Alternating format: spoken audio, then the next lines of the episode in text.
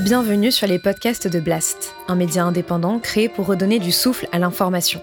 Blast vous propose un autre regard sur l'actualité, à travers des reportages, des décryptages, des enquêtes et des entretiens que nous avons décidé de convertir ici en podcast. Notre ambition Devenir votre média de référence et ainsi peser dans la bataille de l'information qui s'annonce et qui sera décisive. Les podcasts de Blast L'économie avec Salomé Saké. Décroissance. Rien qu'en mettant ce mot dans le titre, nous savons déjà que le débat va faire rage dans les commentaires. Pour certains, la décroissance, c'est la solution au dérèglement climatique. La décroissance, ce n'est pas la récession. Hmm. La décroissance, c'est plus d'emplois, plus de bien-être, plus d'éducation, plus de culture. C'est d'abord inéluctable la décroissance. Et pour que ça ne soit pas un crash, il faudrait que ce soit aussi une utopie. Qualité de vie et décroissance peuvent aller de pair, bien sûr, puisque aujourd'hui, c'est pas la consommation qui nous rend spécialement heureux. Pour d'autres, la décroissance, c'est absurde, voire dangereux. Un modèle de décroissance, c'est un modèle de décroissance aussi de notre modèle social. Le choix de décroissance n'est pas une réponse aux défis climatiques non plus. L'écologie décroissante, elle rejette le progrès. Elle pense qu'il faut refuser la 5G. L'écologie décroissante, elle veut aussi qu'on abandonne nos traditions, comme le Tour de France, cette euh, grande fête populaire du vélo, cette formidable vitrine de la France dans le monde. ils prennent le risque, malheureusement, de fracturer un peu plus la société française qui n'en a pas besoin sur des enjeux qui sont quand même parfaitement marginaux. Sur le constat, on est presque tous d'accord. La planète étouffe, le climat se dérègle, la biodiversité s'effondre avec des conséquences dramatiques qui pourraient bien nous mener jusqu'à la fin de l'humanité, rien que ça. La question, c'est comment on s'attelle à l'urgence environnementale Pour mon invité du jour, la solution est très simple, c'est la décroissance.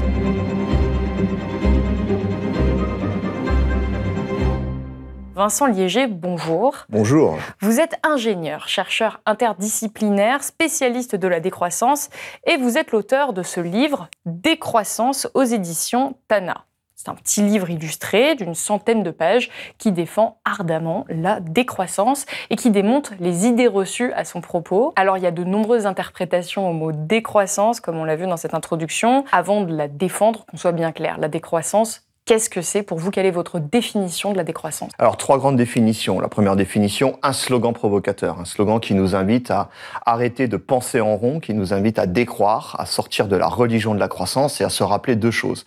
La première, une croissance infinie dans un monde fini n'est pas possible. Aujourd'hui, on a euh, tous les indicateurs qui sont euh, au noir. On atteint les, limites extrêmement inquiétantes d'un point de vue euh, changement climatique, chute de la biodiversité, raréfaction ou tension sur un certain nombre de ressources qui font tourner la société de croissance, mais surtout la décroissance, et je crois que c'est l'élément le, le, plus pertinent, complémentaire au premier, aux limites physiques, c'est les limites culturelles à la croissance.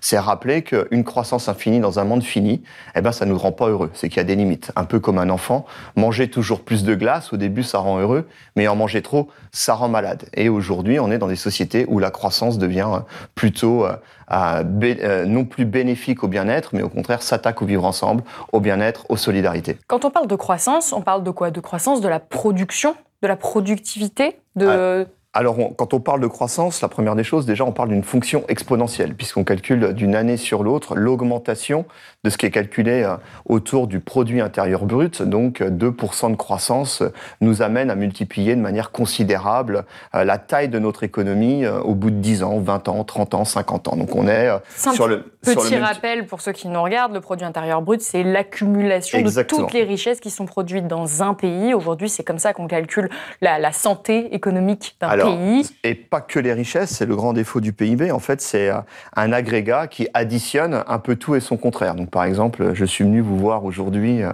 à pied euh, dans Paris, sous le soleil. Je n'ai pas eu d'accident, j'ai pris du plaisir. Donc, je n'ai pas fait de croissance. Si j'étais venu en taxi ou en Uber et que j'avais eu un accident, j'aurais fait beaucoup de croissance. Donc, on ajoute des choses qui peuvent être à la fois très bénéfiques pour notre bien-être, pour le vivre ensemble, pour répondre à nos besoins fondamentaux, mais on ajoute aussi des choses qui sont tout à fait toxiques euh, puisque ça fait de l'économie. Donc, c'est ce qui fait fonctionner l'économie. Exactement. donc, par exemple, une économie de croissance, c'est euh, une économie de malbouffe qui va générer des maladies liées à la malbouffe et qui va faire de la croissance puisqu'on va manger toujours plus de sucre, de sel, de graisse et d'autant plus de croissance qu'on va être malade et qu'on va acheter des médicaments. Donc c'est la logique de la croissance. Et, euh, pour vous, cette, logique justement, elle est complètement erronée. elle est erronée. et en plus, on ne calcule pas dans la croissance.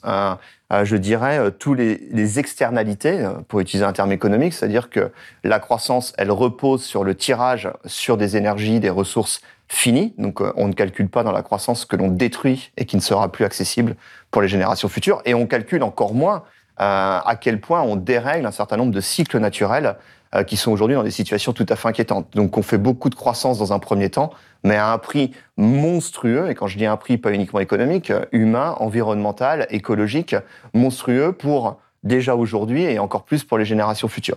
Donc on est sur cette logique de courbe en exponentielle qui nous ont tant inquiétés. On a découvert ce qu'était une courbe exponentielle au moment de la pandémie de Covid. Donc on est sur cette même logique, il faut toujours plus, euh, toujours plus vite, toujours plus loin, toujours plus fort. Et donc pour vous, cette courbe qui augmente sans cesse doit décroître. C'est pour ça que vous êtes dans la décroissance.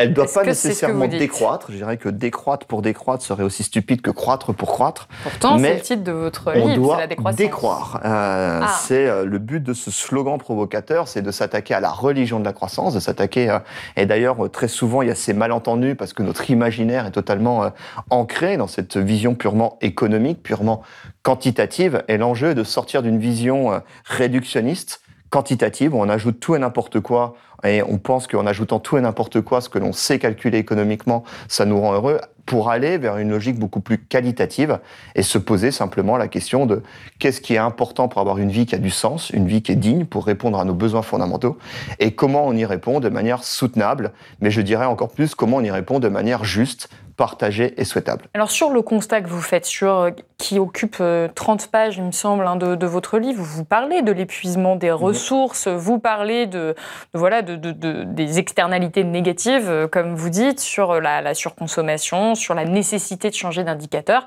Ça, il y a beaucoup de personnalités politiques, d'économistes qui partagent ce constat, voire même la très grande majorité aujourd'hui des économistes sérieux vont vous dire qu'effectivement, les ressources sont finies et qu'il y a, on a un vrai problème. Euh, en tout cas, on a un vrai problème climatique. Tout le monde est à peu près d'accord sur le constat. Par contre, sur la méthode, le mot décroissance fait débat, y, compris dans, à gauche, y compris chez les écologistes. Il y a encore de nombreuses personnalités qui refusent d'utiliser le mot de décroissance parce qu'ils estiment euh, que ce serait resté finalement dans le, cadre du PIB, puisqu'on continue à prendre le PIB pour indicateur si on veut absolument rester dans la décroissance. Le, Ce qui n'est pas un problème avec le mot décroissance. Le contraire de la, de la croissance, c'est la récession.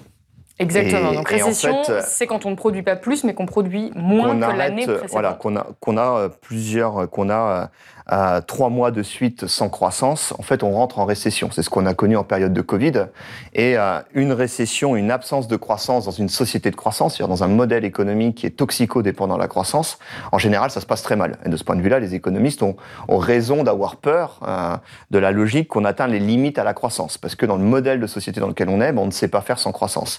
Et la décroissance, justement, c'est une invitation à, à sortir d'un point de vue démocratique, choisi, euh, de manière sereine, de manière discutée, débattue, à sortir de ces toxicodépendances à la croissance pour aller vers de nouveaux modèles de société, euh, que je mets au pluriel, qui ne seraient plus dépendants à la croissance. Donc ça passe par euh, différentes choses. Donc ça passe d'une part par la première des décroissances qui doit être la décroissance des inégalités puisqu'on est rentré dans des sociétés où les inégalités étaient en pleine croissance, et ces dernières années en croissance exponentielle. Et ce qui permettait à la société d'accepter ces inégalités, c'était euh, le fait qu'on avait de la croissance. Donc on avait toujours plus pour redistribuer toujours plus. Et surtout, on acceptait euh, d'être lésé dans un premier temps, parce qu'on avait l'espoir que demain, euh, toutes et tous, nous allons aussi atteindre le mode de vie des plus riches. Donc décroissance des inégalités, ça passe par le revenu maximum acceptable, ça passe par une réflexion sur le droit de propriété, sur l'héritage, des redistributions. Sur... Il y a toute une série de propositions dans ce livre euh, sur euh, la manière dont on pourrait redistribuer de manière plus équitable les richesses qui existent déjà, les richesses qui sont, euh, qui sont produites. Mais ça ne résout pas le problème du mot en lui-même. Vous dites qu'il faudrait décroître les inégalités. Est-ce qu'il ne fait pas un peu peur, ce mot Alors, de décroissance Il y a plusieurs enquêtes d'opinion euh, convergentes euh, depuis plusieurs années, en particulier en France, qui montrent que ce mot ne fait pas tant peur que ça.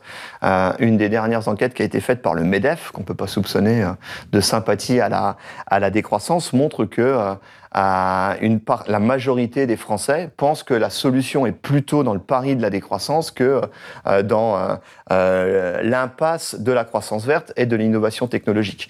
Donc je crois que dans la société, il y a aujourd'hui des convergences autour du fait qu'on se rend compte que le consumérisme pour le consumérisme atteint ses limites. Alors quand je dis qu'il y a des convergences, c'est pas 100% de la population. Il y a, il y a des choses euh, assez contradictoires, mais on voit des changements de comportement, euh, d'habitude dans les consommations. On voit des gens qui souhaitent de plus en plus s'investir dans des initiatives citoyennes locales. Et puis, on a vu aussi euh, l'émergence d'un intérêt pour ces débats-là, notamment lors de la primaire écologiste. Où, puisque ça a été porté par Delphine Bateau, comme on l'a vu dans, dans l'introduction. Tout à fait. Je crois que le succès de la primaire écologiste était lié euh, principalement, ou du moins assez, de manière assez conséquente, euh, au fait que Delphine Bateau a eu le courage de porter la décroissance dans les débats politiques, euh, alors que tout son entourage lui disait ça va être un suicide politique, et malgré tout, elle fait un résultat tout à fait remarquable. Et moi, je suis convaincu qu'aujourd'hui, la décroissance comme projet de société alternative, de sortie de cette pulsion de cette religion ou toujours plus, toujours plus vite, toujours plus loin, toujours plus fort, toujours plus de, euh, de perte de sens, c'est-à-dire le hamster qui sort de sa roue et qui arrête de pédaler euh, comme un fou, etc. Moi, je suis convaincu que ça parle à de plus en plus de gens, en particulier aux plus jeunes, mais pas qu'aux plus jeunes. Et je suis convaincu qu'aujourd'hui, euh, il y a un appétit, il y a une aspiration à prendre le risque d'expérimenter d'autres manières de vivre, d'autres manières de produire, d'autres manières d'échanger, d'autres manières de, de, de penser la vie, ou quand je me lève le matin, je n'ai pas envie euh, d'avoir euh, une bagnole, un SUV électrique, être pris dans les embouteillages pour me retrouver face à un bullshit job pendant 8 heures par jour à faire des choses qui n'ont pas de sens, voire à faire des choses qui, euh, qui vont à l'encontre de mon éthique, produire des choses où je me rends compte qu'il faut arrêter de produire ces choses, ou encore pire, se retrouver au chômage dans une société de travail, se retrouver avec des emplois précaires, Et la décroissance, elle pose toutes ces questions-là. C'est comment en fait sortir du carcan dans lequel on est enfermé pour penser d'autres manières manière de vivre. Justement, une des très grande autre critique qui est faite à la décroissance, c'est celle juste de, de l'impossibilité de toucher les classes les plus populaires. Pour beaucoup de personnes, la décroissance, c'est un truc un peu de bobo écolo, de classes aisées qui peuvent se permettre d'avoir ce type de réflexion, qui peuvent se permettre également d'avoir ce type de changement de vie que vous prenez aussi dans ce, dans ce livre, de, voyager autrement, de consommer autrement. Mais pour beaucoup de gens en France, euh, il y a quand même 10 millions de personnes qui vivent sous le seuil de pauvreté, euh, c'est impossible de mettre en place ces changements. C'est même compliqué d'avoir ce type de réflexion. Euh, comment est-ce que vous pensez que vous pouvez, euh, entre guillemets, vendre cette, euh, cette idée de décroissance à ceux qui n'arrivent même pas à finir euh, leur, fin de mois? Et pour moi, le, symbole de ça, c'est la crise des Gilets jaunes. On a mis une taxe pour tout le monde qui était la même, qui était injuste, une taxe dite verte sur le carburant, et ce qui, ça a créé simplement une explosion de, de la colère populaire, et l'écologie n'était pas vraiment le, le mot d'ordre de ces, de ces manifestations. Alors il y a, je dirais, il y a deux choses. La première des choses, c'est qu'il faut pas oublier que la décroissance, elle est née aussi dans le dialogue avec les sociétés du Sud.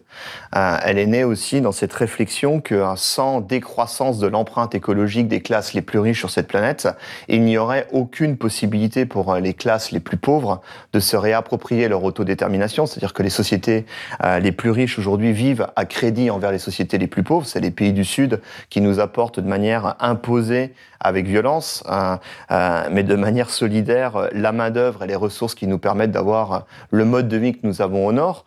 Et qui plus est, ça pose la question, la décroissance, et deuxième point, des inégalités aussi dans les sociétés du Nord. Donc on a créé en fait des sociétés qui vivent dans des conditions compliquées. Vous parliez des 10 millions de personnes en difficulté en France, alors que nous avons une empreinte écologique non soutenable. C'est-à-dire qu'on a créé aussi des dépendances à des modes de vie, des dépendances à des modes de consommation euh, qui font qu'on a une empreinte écologique non soutenable, mais on vit mal quand même. Donc c'est un peu cette logique ah, que il y a des, voilà, hein, les limites culturelles à la croissance. Et l'enjeu en fait de la de la croissance, c'est de repenser dans les territoires euh, qu'est-ce qu'on produit, comment, pour quel usage, de repenser les solidarités, de repenser l'autonomie, notre rapport aux outils, à la technique, à nos productions, aux connaissances, au savoir-faire. Euh, quand vous parlez de la question des Gilets jaunes. Il faut oublier que les Gilets jaunes, ça a quand même aussi débouché sur la Convention citoyenne pour le climat qui posait la question euh, de la justice sociale euh, en rapport avec la justice environnementale et les deux sont intimement liés.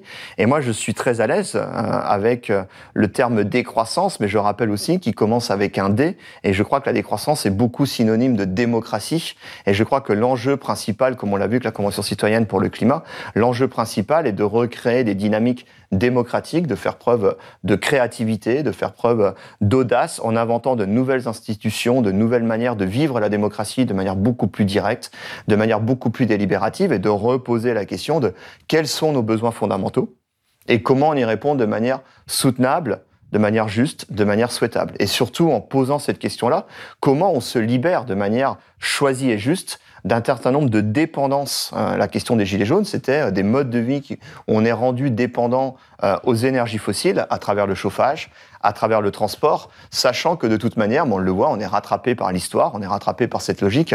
Les énergies fossiles aujourd'hui euh, commencent à être en difficulté de production sur les marchés, les prix augmentent et les premières victimes sont les plus pauvres. Donc l'enjeu est entre décroissance choisie ou récession subie, et décroissance choisie, c'est démocratie et justice sociale. Et alors, pour préparer cet entretien, bah, j'ai lu évidemment euh, votre livre. il se trouve qu'au moment où je lisais votre livre, le soir, je suis allée au cinéma voir le dernier film de François Ruffin qui s'appelle Debout les mhm. femmes, où on suit ces auxiliaires, enfin certaines auxiliaires de vie qui sont dans une précarité euh, totale et absolue, Comment vous vous adresseriez à cette partie de la population sur la question du se reprendre en main sur le, plan personnel? Parce que je vois à la page 105, il y a justement toute une, une liste de choses qu'on peut faire nous. Mhm. Et euh, bah, moi, par exemple, je peux le faire, c'est-à-dire euh, manger moins carné, se débarrasser de sa voiture, renoncer à la fast fashion, euh, retrouver le goût du voyage justement pas par avion. Non, mais c'est des choses qui sont importantes et qu'on peut mettre en place pour une partie de la population. Et qui sont déjà mises en place. Et qui sont déjà mises en place. Mais comment, on peut inciter ceux qui sont, encore une fois, dans une telle précarité. Moi, en regardant ce film, je me suis dit, mais comment je pourrais parler de décroissance à ces gens-là. Ils sont déjà à un niveau de, décroissance, justement, qui est, qui est absolu. Ils sont déjà, en termes de leur empreinte carbone, elle est quasiment nulle à ces gens-là. Alors, c'est des gens qui subissent surtout hein, beaucoup d'humiliation et de mépris. Je crois que c'est un des termes qui, qui, revient. Et la décroissance, l'un des piliers de la décroissance, c'est aussi l'écoféminisme. Et euh, c'est aussi toute une critique autour du PIB. Qui était portée par la candidate Sandrine Rousseau. Euh, Exactement. et aussi par Delphine Bateau, indirectement, qui portait aussi cette question de l'écoféminisme. Et l'écoféminisme, c'est aussi faire le lien avec la question du care, faire le lien avec la question d'un modèle de société capitaliste qui rémunère des métiers qui sont faits en général par les hommes, qui les rémunèrent très bien, et euh, qui ne rémunère pas un, grand nombre de tâches essentielles pour notre bien-être, pour le vivre ensemble, qu'on appelle le care, tout ce qui est autour du soin, que font euh, ces dames dans le, dans le, dans le film superbe de, François Ruffin, et euh, ou qu'on peut par extension aussi appeler les, les premiers de corvée. D'un seul coup, au moment de la période Covid, on s'est rendu compte qu'il y avait des gens qui étaient essentiels pour le vivre ensemble, pour... On a vite oublié d'ailleurs. Qu'on a complètement oublié. Et la décroissance, en notre question, notre rapport au travail, la question de notre rapport au PIB, la question euh, euh, d'une critique ou d'une sortie du capitalisme ou de remettre l'économie à sa place, et aussi la question du care et comment on rémunère alors peut-être pas en argent, peut-être différemment, mais du moins comment on reconnaît euh, toutes ces tâches fondamentales qui sont en général presque majoritaires et non comptées puisque non payé, on dit euh, tout, travail mérite salaire. On se rend compte que beaucoup de, beaucoup de tâches euh, sont non rémunérées dans notre société. Et comment on les remet au cœur de la société et comment on les revalorise. Et quand je dis revaloriser, c'est pas uniquement l'argent, c'est aussi, euh, bah, comme le fait le film de François Ruffin, c'est aussi les rendre visibles et c'est aussi remercier toutes les personnes qui le font. Et quand on discute, c'est ce qu'on retrouve aussi dans le film de Ruffin, quand on discute avec ces personnes, ce qu'on a pu voir en période Covid avec les infirmières, etc., euh, les revendications premières, c'est pas tant euh, lié à la rémunération, mais c'est lié au fait qu'elles ne peuvent plus faire euh, leur travail correctement. Et je crois que la décroissance, c'est aussi une société du care. c'est aussi une société qui remet au cœur de son organisation sociale, qui rend visible beaucoup de choses qu'on a invisibilisées, qui, est, qui sont toutes ces tâches fondamentales pour, pour notre bien-être et que l'on méprise. En tout cas, quand on lit votre livre, la société que vous proposez, toutes les propositions que vous faites, ça fait plutôt rêver. Euh, c'est une société euh, du bien-être, une société où la misère n'existerait plus, une société de l'entraide, une société du respect de la nature, du respect de l'environnement. Moi, j'ai envie de dire, je signe tout de suite.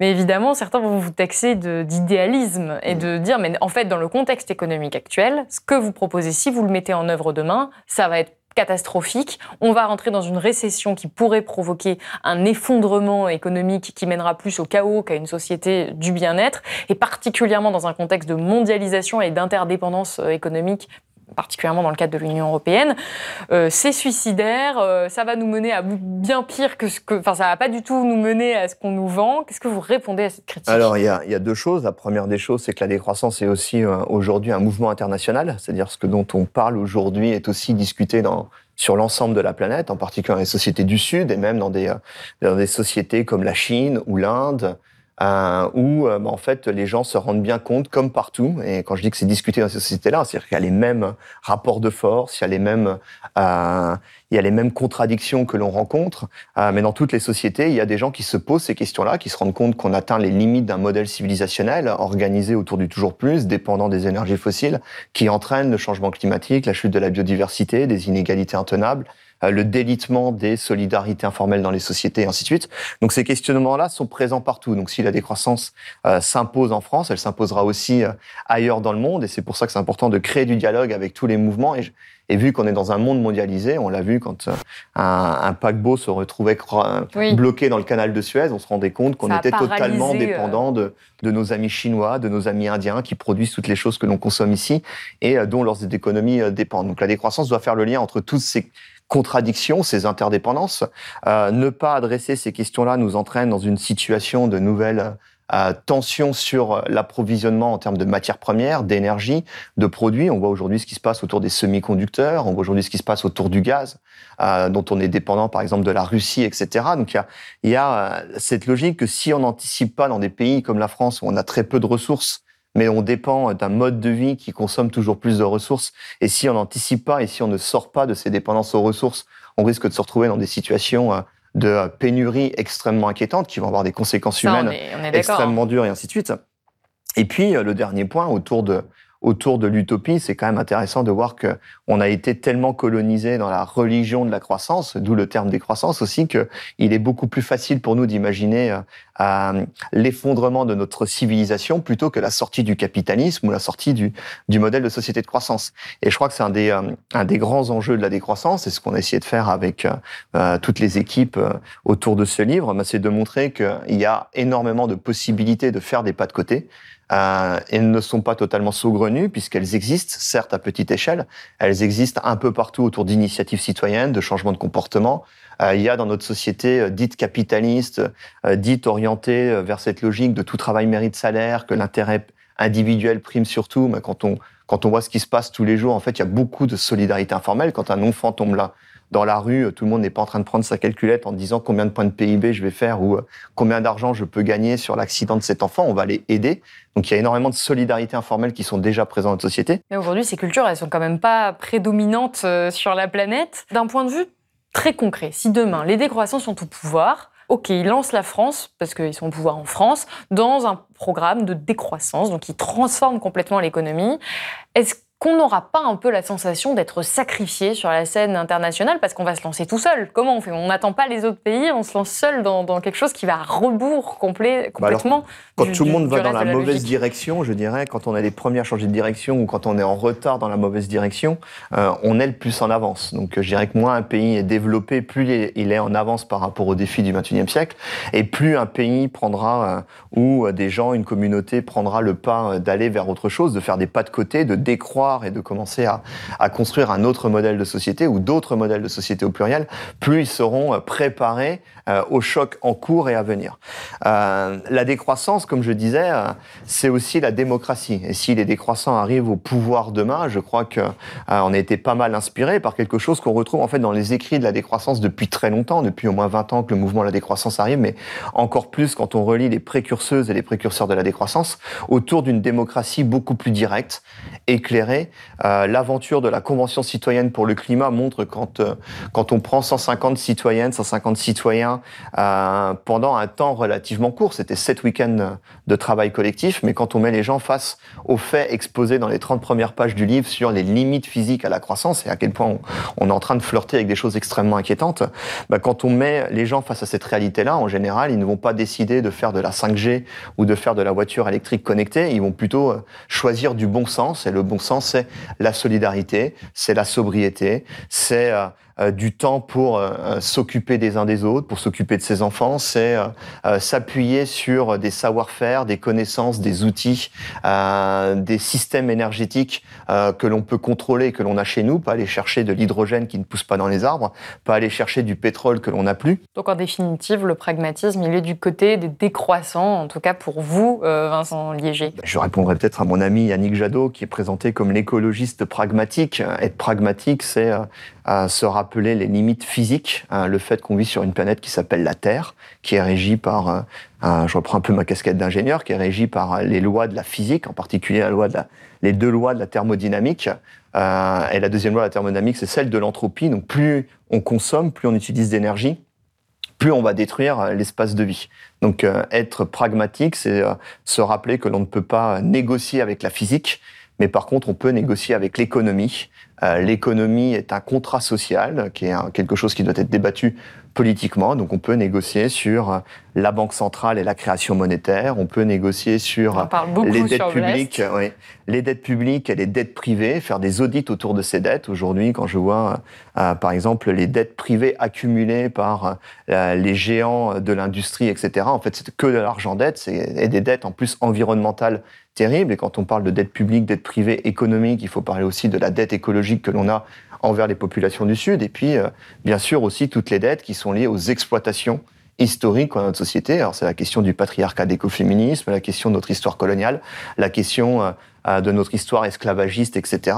Et donc, la décroissance, elle pose toutes ces questions de justice sociale et de dire il faut discuter politiquement de quel modèle économique on a envie de mettre en place et qui ait du sens par rapport à ce pragmatisme qu'est la réalité physique du fait qu'on vit sur cette planète qui s'appelle la Terre. Bien écoutez, c'est la fin de cet entretien. Merci beaucoup d'avoir été avec nous, Vincent Liéger. Merci Salomé. Si vous avez aimé ce podcast, s'il vous a été utile, n'oubliez pas de nous mettre des étoiles ou de le partager autour de vous ou sur vos réseaux sociaux. Blast est un média indépendant, et si tous nos contenus sont en libre accès, c'est grâce au soutien financier de nos blasters et abonnés.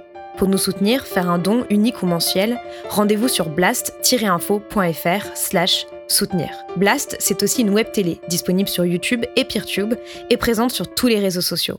Alors suivez-nous pour ne rien rater de nos contenus et abonnez-vous à notre chaîne YouTube.